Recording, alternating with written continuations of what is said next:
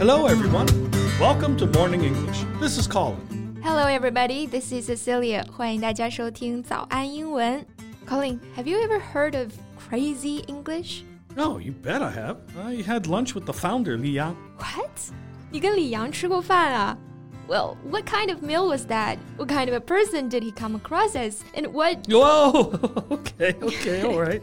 How many questions do you have? Much more than this. I'll give you one minute to recall, and then I want to know every detail about the meal. 我的八卦之魂在熊熊燃烧啊！ 在节目的开始，给大家送一个福利。今天给大家限量送出十个我们早安英文王牌会员课程的七天免费体验权限，两千多节早安英文会员课程以及每天一场的中外教直播课，通通可以无限畅听。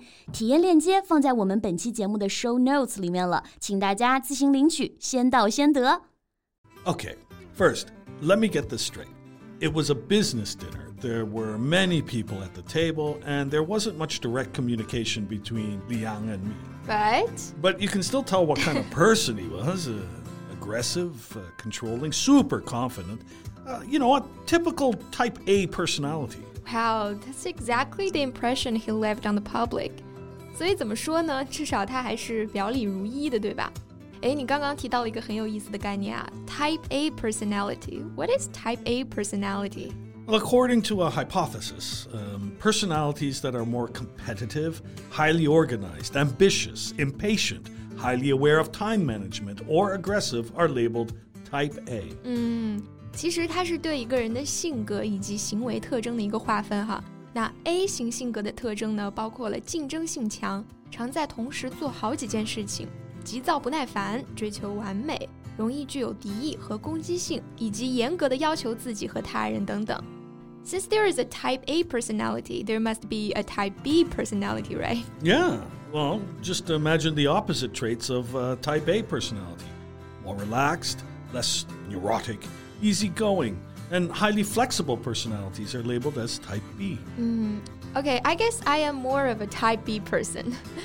好了，扯远了。说回李阳，那你知道他之前家暴他妻子的事情吗？Yeah, I know. In 2011, Li Yang's ex-wife Kim Lee posted photos online of injuries caused by Li Yang.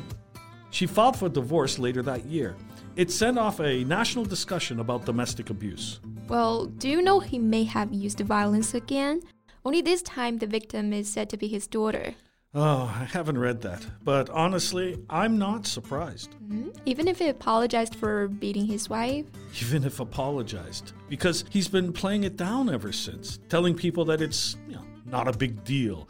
He even said that it was part of Chinese culture. OK，不管是公开还是私下里啊，李阳其实都没有表现出来什么愧疚之心，而是一直在努力的淡化家暴这件事情的严重性。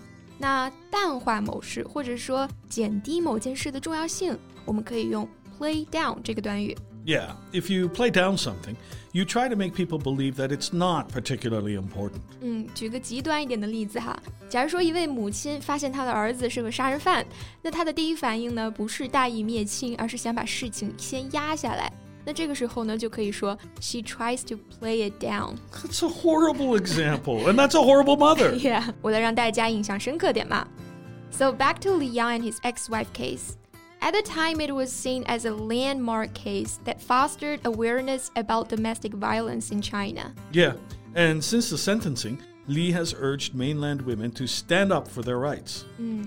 这么一想，其实还挺有意思的哈。这夫妻俩啊，离婚之后呢，一个就到处宣扬家暴不是事儿，一个呢就在呼吁女性抵制家暴，捍卫自身权利。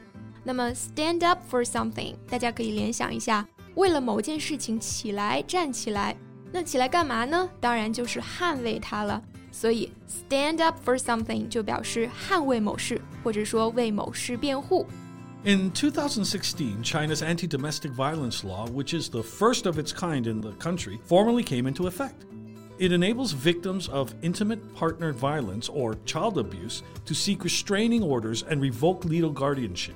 It also mandates education in schools and requires law enforcement to take action against alleged abusers. 嗯，刚刚也说了啊，这个李阳案它是里程碑式的。 所以呢，就在二零一一年里昂家暴事件之后啊， 我国就加强了关于反家暴方面的法制建设。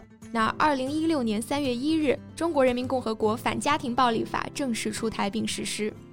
However, in 2019, Kim's status as a voice for abused women came under attack when she said she had forgiven her ex-husband on Weibo. Yeah, I remember that.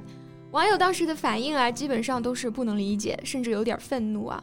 很多人就会质疑说：“哎，你不是在倡导女性捍卫自身权利吗？怎么突然就又握手言和了呢？” But she clarified to the media afterwards, saying that her forgiveness did not extend to condoning domestic violence. 嗯，Kim 面对大家的质疑也做出了回应哈。他说他的原谅并不代表对家庭暴力行为的纵容。那我们说纵容某种行为啊，用的是 condone 这个动词。The kind of behavior we use condone with is often considered morally wrong or offensive. 嗯， 其实和中文一样，那纵容的对象一般都是不好的，对不对？它是贬义的。所以说啊，condone 后面接的一般也是一些不好、不道德的行为。比方说，condone violence 纵容暴力，condone racism 纵容种族主义，condone corruption 纵容腐败。那其实除了李阳本人啊，我也很好奇啊，你对这个疯狂英语你是怎么看的 ？well, before I give my opinion, uh, I think we should make a brief introduction of Crazy English in case some audience member might not know. Mm, yeah. So, Crazy English is an unorthodox language learning program that emphasizes oral learning, particularly by shouting. 总结的很到位啊！Unorthodox 它表示非传统的、非正统的。 那这种非传统的学习方式呢，主要就是一个字喊。it has been very popular in China and has attracted about 20 million followers. So, what do you think of it? Well, people might throw the baby out with the bathwater because of his personal life, but at least he made one change. People really started to speak up, speak out, and speak with confidence. 嗯，有一点是不能否认的哈， 就是他让大家认识到了大声说英语说出来的重要性。也不能说因为他这个人怎么样就全盘否定他在英语教学上的作为哈。那刚刚 Colin 说了一个很有意思的短语啊，叫做 throw the baby out with the bathwater。什么叫把孩子和洗澡水一起倒掉啊？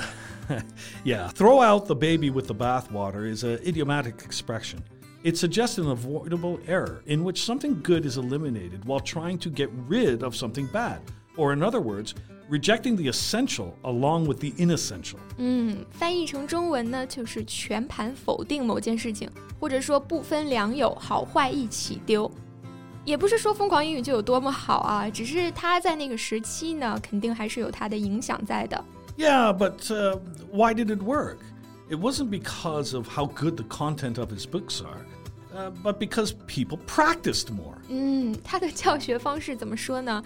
嗯，极具煽动性哈，那无形之中呢，就让人丢下害羞的情绪去读、去练习了。Perhaps he's the world's only language teacher known to bring students to tears of excitement. Look, he found the biggest problem of English learning in China, and he has built an empire out of it, and the country's deepening devotion to English. 嗯。 and with the empire come money and fame. He must have raked in huge profits. 嗯，我家都有当年跟风买的他的书哈，一套一百大几吧，还真不便宜。那这个 rake in 这个短语呢，我们用它来表示轻易的获取钱财。